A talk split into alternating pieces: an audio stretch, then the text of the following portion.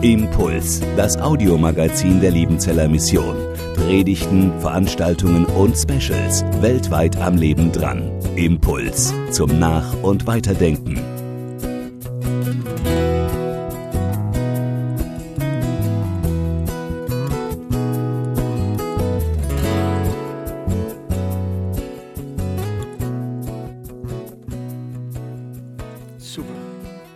Abend miteinander. Es ist schön, dass ihr da seid.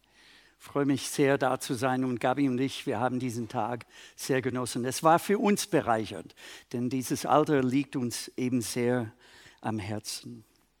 Heute Morgen haben wir diesen Vers aus Kolosser 1,27 äh, betrachtet miteinander, da wo es heißt, aus Kolosser 1,27, Christus in euch, die Hoffnung der Herrlichkeit. Und dass wir als Kinder Gottes an jedem Ort zu jeder Zeit mit der Gegenwart Jesu rechnen dürfen, damit er darüber hinaus vollbringt, was wir aus uns selbst nicht können. Aber heute Abend geht es um Folgendes. Es heißt hier Christus in euch, Mehrzahl. Auf Englisch sieht man das nicht automatisch. äh, Christ in you, the hope of glory.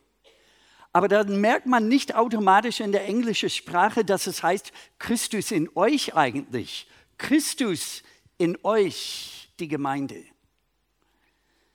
Denn Jesus Christus ist ganz einfach zu groß für ein einzelnen Leben. Er braucht eine Vielfalt an Menschenleben, durch denen er wirken kann. Und die Art und Weise, wie er durch dich wirkt und, und durch mich, wird grundverschieden sein. Und das ist gut so.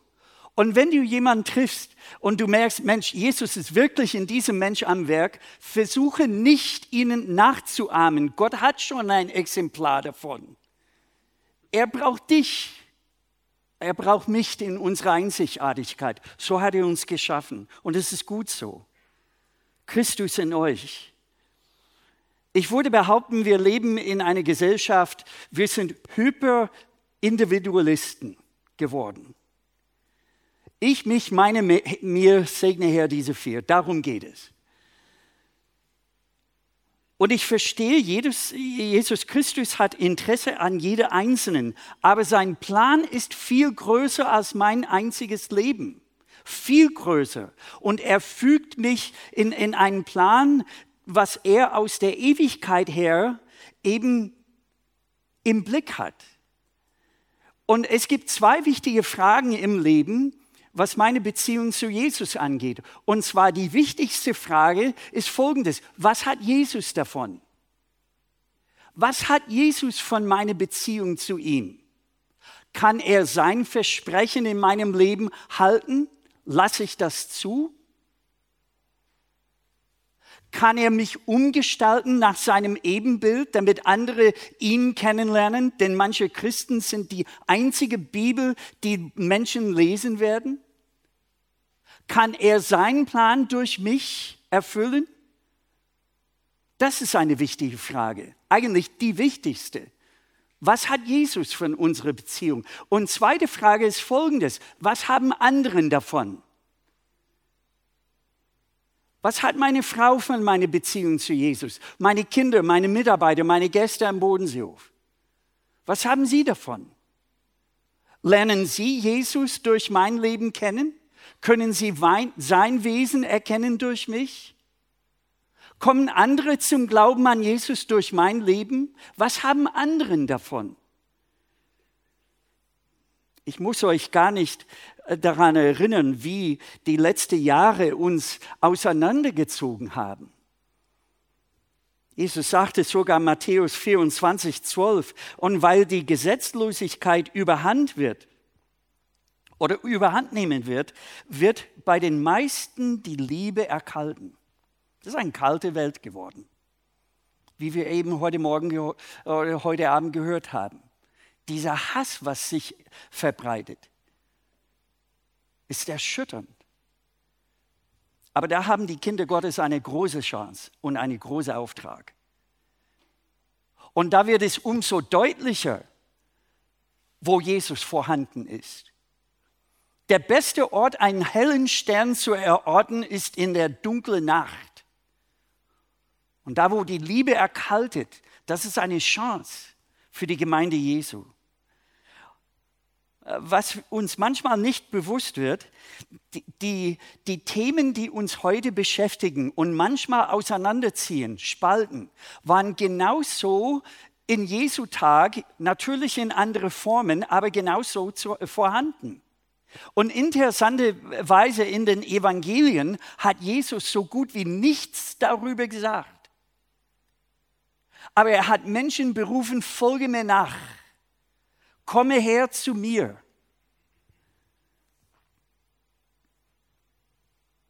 Es ist auch interessant bei diesen Pfingstereignissen Apostelgeschichte 2 da habe ich äh, aufgezählt, es gab 16 verschiedene äh, Völkergruppen, die dort sich versammelt hatten, aus der ganzen Welt. 16 verschiedene ethnische Gruppen werden aufgelistet.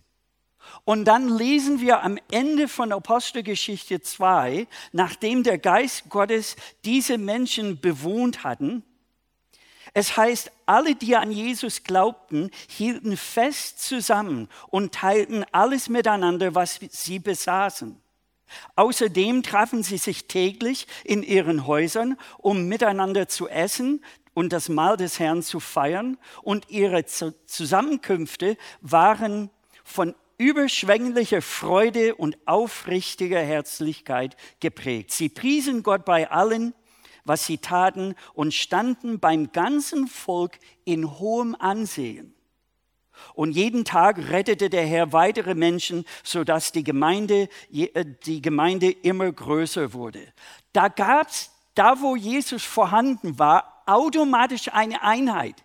Und diese Einheit war so, so tief wie die Ewigkeit und so stark wie die Auferstehung. Und da, wo Jesus vorhanden ist und der Geist Gottes ungehindert in einem Menschenleben wirkt, da gibt es automatisch eine Verbindung mit anderen, die Jesus kennen. Mein Bruder hat mich eingeladen, er hat mich gebeten, sein Trauzeuge zu sein bei eine, seiner Hochzeit. Natürlich habe ich Ja gesagt. Es war eine Zeit, in der ich viel Jugendarbeit gemacht habe am Bodenseehof und ich durfte nur übers Wochenende nach Bundesstaat Minnesota und drei Tage später zurück. Bin hingeflogen, komme an in Minneapolis, gehe runter, stand da am Karussell und wartete auf mein Gepäck. Und wartete und wartete und wartete. Kam nicht an. Nicht nur mein Gepäck, eine Menge andere Menschen. Und ich kann euch versichern, mh, hm, da gab es eine miese Stimmung. Da gab es Geschäftsmänner, die wurden verspätet. Da gab es Familien im Urlaub mit äh, schreienden Kindern, die müde waren von einem, von einem Überseeflug und so weiter. Und da stand ich unter alle diese fröhlichen Menschen und, und die Fluggesellschaft, die ich nicht nennen möchte, äh, äh, sie haben eine, eine Frau zur Verfügung gestellt hinter eine Glasscheibe äh, und in einem blauen Anzug und sie hat uns Auskunft gegeben, wann wir unser Gepäck erwarten dürften. Und diese arme Frau, da standen diese Leute, da, da gab es ungefähr zwei, zwei Schlangen und da stand hier in diese und dann auf der linken Seite, da habe ich ein Paar gesichtet. Sie, Sie waren ruhig, freundlich, gelassen. Sie haben nicht ein Ausraster gehabt. Und da kam mir diese Gedanke im Kopf.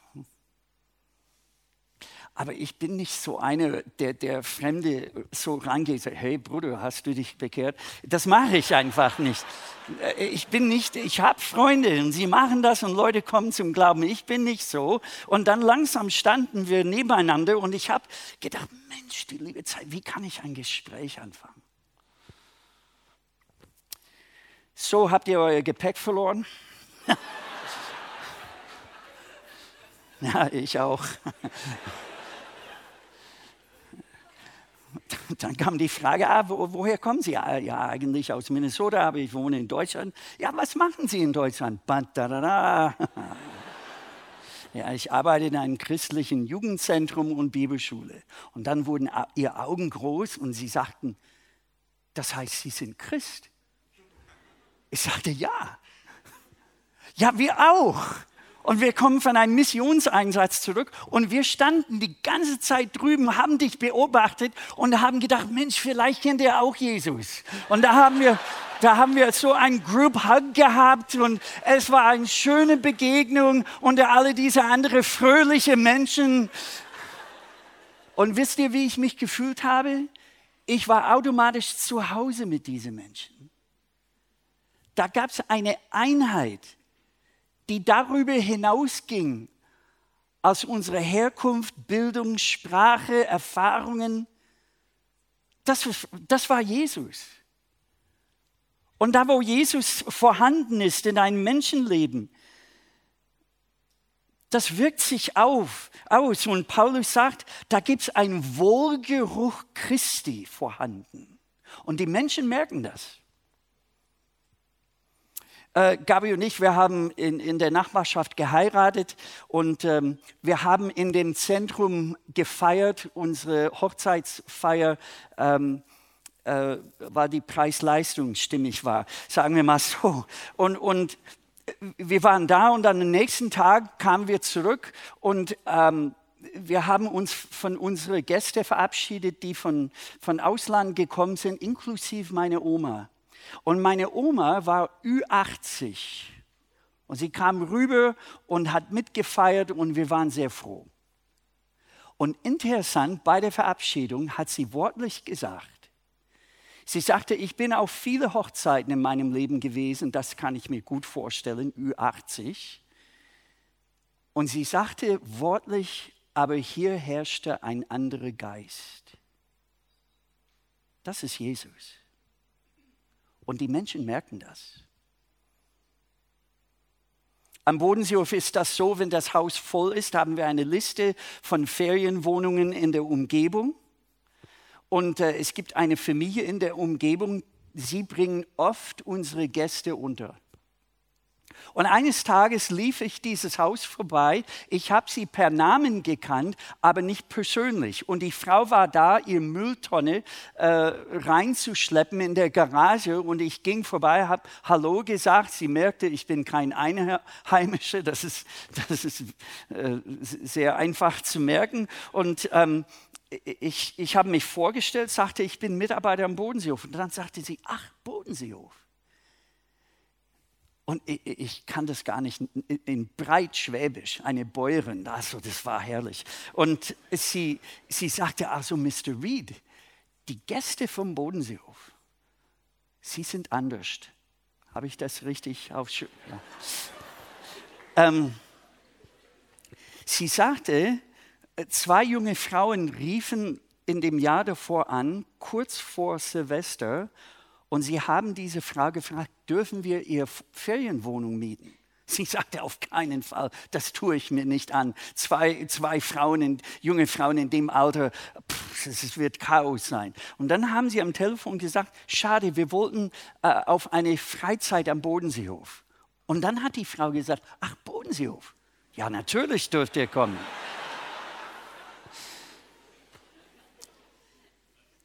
Und dann haben sie, hat sie ehrlich gesagt, sie, sie, sind anders. Und dann dürfte ich äh, sagen, warum?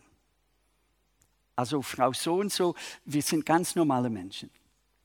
Aber wir kennen Jesus und er hat unser Leben verändert und reich gemacht. Und letztes Jahr war ein Ehepaar bei ihnen und es war Erntezeit. Und sie sind in die Jahre gekommen, das Wetter war gut und sie mussten die Birnen reinholen. Und dieses Ehepaar holte etwa 20 Gäste vom Bodenseehof und sie haben das Ding in einem Nachmittag äh, gemacht. Sie sind anders. Das ist Jesus. Das ist Gemeinde. Das ist Christus in euch. Und das kommt zur Wirkung und eine Welt, in der wir leben, in der es kalt wird. Sie merken das. Sie merken das. Und deswegen ist es so unheimlich wichtig, wie Paulus in Epheser 4 äh, sagt, Epheser 4, 2 und äh, 3 steht, keiner soll sich über den anderen erheben, seid vielmehr allen gegenüber freundlich und geduldig und geht nachsichtig und liebvoll miteinander um, setzt alles dran, die Einheit zu bewahren, die Gottes Geist euch geschenkt hat. Sein Frieden ist das Band, das euch zusammenhält. Es ist nicht äh, nötig, diese Einheit herzustellen. Das macht der Geist Gottes. Das Gebot hier ist, die Einheit zu bewahren. Wie? Durch Demut, Freundlichkeit, Geduld, Nachsicht und Liebe. Das ist unheimlich wichtig für uns. Unheimlich. Und ich habe Angst, dass wir auseinandergehen und uns spalten, und zwar über die falschen Punkte die Themen, die in der zweite, dritte, vierte Reihe gehören. Weil es gibt was Größeres, was auf dem Spiel steht. Und das ist eine verlorene Welt. Und wir haben eine unheimlich große Chance, Christus aus dieser Gemeinschaft heraus weiterzugeben. Was ich an Jesu Leben merke in den Evangelien, er hat nicht ein frommes Ghetto geschafft oder geschaffen.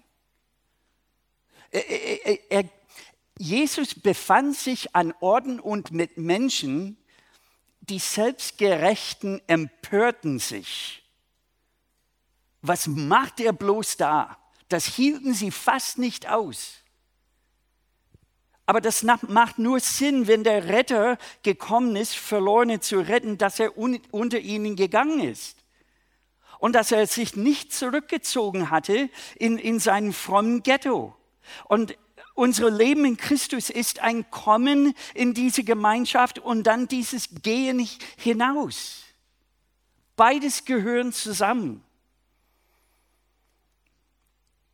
Jesus hat in Apostelgeschichte 1, Vers 8 seine Jünger gesagt, ihr werdet die Kraft des Heiligen Geistes empfangen, der auf euch kommen wird und werdet meine Zeugen sein in Jerusalem und in ganz Judäa und Samarien und bis ans Ende der Erde. Und das ist nicht passiert. Stephanus wurde ermordet am Ende von, von Apostelgeschichte 7 aber die Gemeinde Jesu war immer noch in ihr Ghetto. Und dann lesen wir hier in Apostelgeschichte 8, Vers 1, an denselben Tag, nach Stephanus gesteinigt wurde, und am selben Tag brach über die Gemeinde in Jerusalem eine schwere Verfolgung herein. Alle, die an Jesus glaubten, flohen und zerstreuten sich über das ganze Gebiet von Judäa und Samaria. Nur die Aposteln blieben in Jerusalem zurück. Und interessanterweise, Gott hat dieses Ereignis als quasi Aussendungsgottesdienst gebraucht für die Gemeinde Jesu. Es war, als ob er sagte, geh hinaus Ihr seid hier in eurem frommen Ghetto, aber ich habe einen Auftrag. Ich will was mit euch machen. Und dann mussten sie gehen, anhand einer Verfolgung. Und manchmal ist das so, Gott muss mich herauspushen. Mindestens war das bei mir so. Ich bin 79 auf der Bibelschule äh, Bodenseehof gekommen. Ich war frisch aus der Highschool, ging zurück, habe Sozialwissenschaft und Geschichte studiert, kam zurück 84 ähm, mit der Absicht, wie ich heute Morgen sagte, für sechs Monate zu bleiben. Das ist fast 40 Jahre her. Und es war so, äh, sobald ich Ja gesagt habe, ich bleibe in Deutschland, hat mein Chef gesagt, gut, ähm, du sollst Deutsch lernen. Und jemand hat mir das Goethe-Institut empfohlen und da habe ich gesehen, boah, auf ein, eine Broschüre, äh, also eine Website gab es nicht. Und ähm, und jemand hat gesagt, ach, da gibt es ein, ein Goethe-Institut in Prien am Chiemsee. Da ist es schön, geh dahin. Und es war schön und ich ging dahin und ich war sehr dankbar. Ich habe nicht alle Arbeiten eingereicht, weil es so schön war. Ich war zwei Monate auf der, äh, auf der Sprachschule, kam zurück und dann im nächsten Jahr im Januar, das ist so sieben Monate nachher, mein Chef äh, sollte auf einen Einsatz nach Oberfranken, Bernd. Yes. Nach einem Kaff namens Redwitz. You know it. Und er wurde krank und er rief mich mit einer schwachen Stimme an und sagte, Peter, ich muss mit dir reden. Und dann unterwegs dachte ich, Mensch, wenn er nicht gehen kann, wird das schlecht. Und ich ging in sein Zimmer, ah, Charlie, super, du gehst auf Einsatz, freust du dich natürlich. Er sagte, ich kann nicht gehen, du musst gehen. Zwei Stunden später bin ich äh, mit einer Gruppe Studenten in, in einem Minibus nach Oberfranken und, und mein Deutsch war so schlecht, sie mussten die Sekretärin mitschicken. Und es wurde nicht in der Gemeinde abgehalten, diese Veranstaltung, sondern so eine Gemeindehalle, aber für die staatliche Gemeinde. Kann man das, versteht ihr, was ich meine? So eine Sporthalle oder irgendetwas. Wir haben unser ähm, Abendprogramm gehabt, Sie, die Sekretärin hat mich übersetzt und ähm, dann sollten wir uns mit dem Volk mischen. Das war Oberfranken, nicht in der Gemeinde, und da haben sie sozusagen bayerische Erfrischungsgetränke angeboten. Und auf einmal diese Studenten aus Amerika, Kanada spürten einen tiefen Ruf nach Deutschland in der Mission.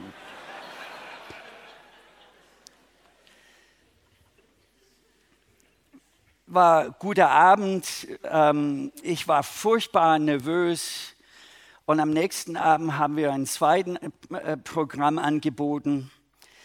Ähm, gleiche Ablauf, gleiche Erfrischungsgetränke. Und dann sollte ich äh, also als Leiter so äh, etwas vormachen, damit andere sagen, okay, machen wir auch. Und da saßen die, die Besucher in die Bierbänke und alle Tische waren voll und es gab einen Platz frei gegenüber einem jungen Mann. Ich sagte, okay, da gehe ich hin. Habe mich hingesetzt, habe gesagt, hallo, äh, ich heiße Peter, äh, hat dir das Programm gefallen? Und mit diesem Satz mein, war mein Deutschkenntnis äh, zu Ende. Und dann guckte dieser junge Mann mich an und sagte in the Queen's English, I love the program. Would you tell me more about Jesus? Das kann ich. Auf Englisch. Der war Engländer, halb Deutsch und der war da bei Simon, Siemens angestellt. Und ich habe meine englische Bibel dabei gehabt und da habe ich ihn so gut wie ich könnte das Evangelium erklärt. Er hat es kapiert, sein Herz war offen. Das merkte ich und ich sagte, du, wir können im Nebenraum miteinander beten, da kannst du Jesus aufnehmen. Er sagte, nein, ich will hier. Okay, warum, warum, warum? Der hat an der Ort und Stelle Jesus aufgenommen. Wo habe ich das gelernt? Welche Vorlesung ist ausreichend für so eine Führung? That was beyond me. 2015 bekomme ich ein E-Mail und es heißt dort nun, Peter, diese Mail trifft dich wahrscheinlich wie ein Schlag. Ich bin mitten in der Nacht aufgewacht und hatte ein Bedürfnis, mich nach so vielen Jahren bei dir zu melden. Seit jener Nacht in Redwitz am 10. Januar 1986 ist alles gut gegangen. Wow, fast 30 Jahre her. Gott ist gut. Gott ist großartig. Das ist alles, was ich sagen kann. Wenn ich über die Vergangenheit nachdenke, fühle ich mich manchmal so demütig, dass er mich zu sich gerufen hatte. Er hat mich mit einer wunderbaren Frau und zwei fabelhaften Kindern gesegnet. Er hat mich durch einige sehr tiefe Täler geführt und mich auf einige große Höhen gesetzt. Gelobt sei Gott. Ich denke oft an das Einsatzwochenende in Redwitz und stelle fest, dass es Gottes Zeitplan war, dass du und dein Team dort waren und das Evangelium verkündigt hatten. Ich erinnere mich noch lebhaft an das Gespräch, das wir nach dem Programm in dem überfüllten Gemeindesaal hatten und an die Frage, die du mir nach der Diskussion und unserem Gespräch gestellt hast, woher weiß ich, dass ich Christ bin? Weil Christus in mir lebt. Amen. Und hier sind wir. Im nächsten Bild haben wir geknipst, damals Januar 86, 30 Jahre später. Er ist mit Jesus unterwegs. Ich würde auf Englisch sagen, he got the real thing. So ist Jesus. Er hat Pläne aus der Ewigkeit ausgedacht und es macht nichts, ob ich das merke oder nicht, verstehe oder nicht. Er braucht nicht meine, meine Fähigkeit, sondern meine Verfügbarkeit. Oft ist es so, und ich möchte mit diesem Ereignis schließen heute Abend, oft ist es so, wir teilen unser Leben in, in unser geistliches Leben und sagen wir mal säkulares Leben. Das gibt es nicht in Gottes Reich.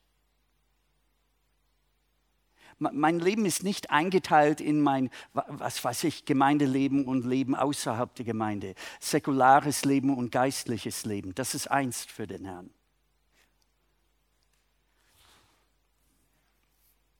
Und er will uns genauso dort auf einsetzen, da wo wir meinen, meine Güte, sind die Rahmenbedingungen richtig hier, dass er was macht. Und manchmal zweifle ich dran. Ich habe es mit den Lungen zu tun. Und zweimal war ich in Davos in einer Klinik und äh, habe dort ähm, ja, ein Kur gehabt. Und es ist so, mindestens in diesem Klinik, du wirst eingeteilt im Speisesaal. Da sitzt du am Tisch gegenüber jemand und da bleibst du. In meinem Fall fünf Wochen lang. Nun, entweder gehst du dreimal am Tag und schweigst einander an oder du kommst ins Gespräch. Und so saß ich gegenüber einem Mann, der war privat da, der hat das selbst bezahlt in Davos, das sagt was über seinen finanziellen Zustand, sagen wir mal, und war ein sehr feiner Mann. Und wir kamen ins Gespräch natürlich. Sofort merkte er, ich komme nicht aus Deutschland. Und wir sprachen über das Leben. Ich habe einfach von meiner Arbeit am Bodenseehof erzählt, aber zunehmend persönlich, was mir Jesus bedeutet. Und ich habe nicht meine große Studienbibel mitgebracht, nichts in der Hinsicht, einfach vom Leben erzählt. Unter anderem von Jesus. Und am Ende äh, hat mich zu einem Kaffeetrinken eingeladen. Natürlich habe ich Ja gesagt. Und ähm, wir gingen miteinander äh, nach Davos und es war äh, ein schönes Gespräch zum Schluss. Und ich habe diesen Mann nie wieder in meinem Leben gesehen. Ungefähr sechs Monate, zwölf Monate später bekomme ich einen Anruf von einem Pfarrer und er rief mich an und sagte, Sie kennen mich nicht, aber ich habe jemanden in meiner Gemeinde.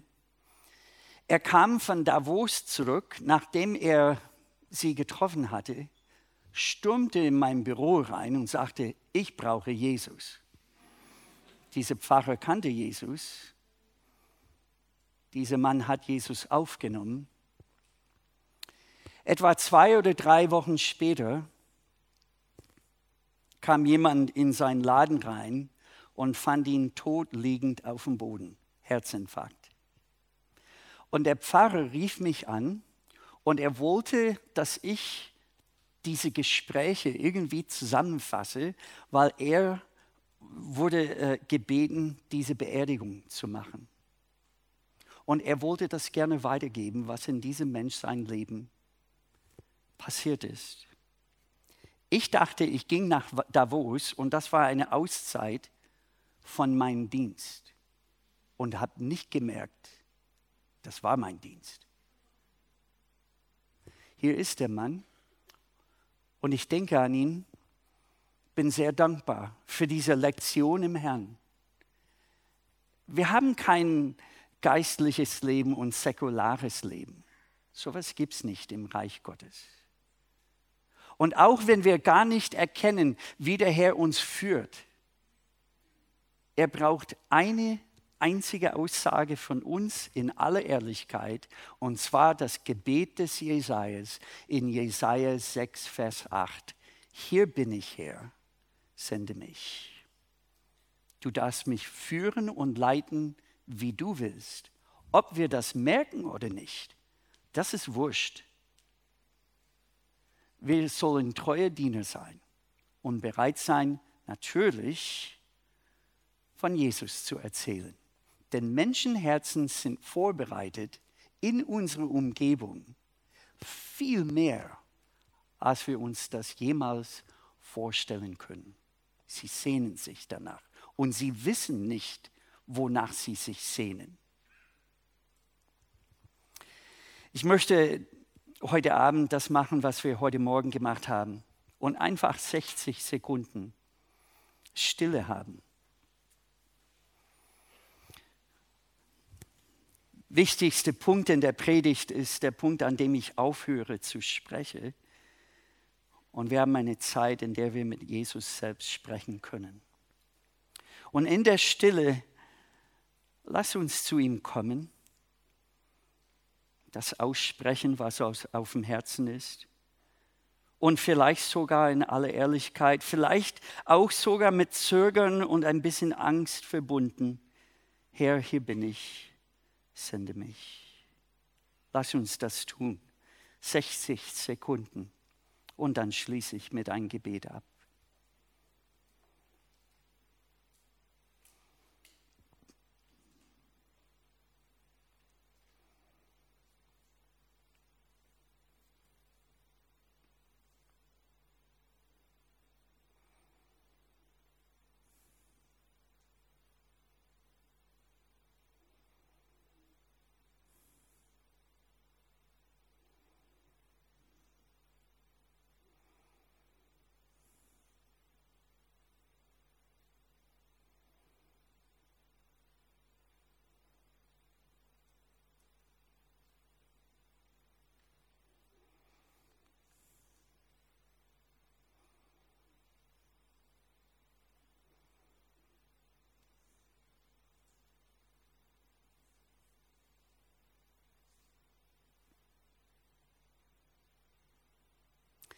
Herr, wir danken dir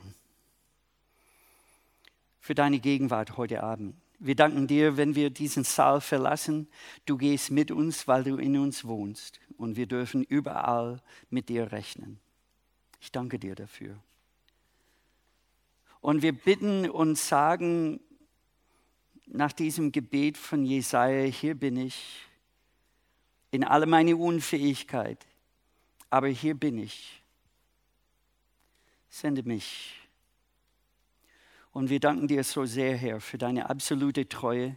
Du bist Herr der Ernte. Und du kannst lenken und leiten in einer Art und Weise, die wir vielleicht gar nicht wahrnehmen. Aber mögest du das tun, dir zur Ehre und anderen zum Segen. Das bitten wir herzlich in Jesu Namen. Amen.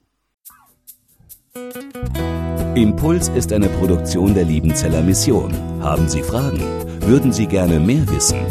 Ausführliche Informationen und Kontaktadressen finden Sie im Internet unter www.liebenzell.org.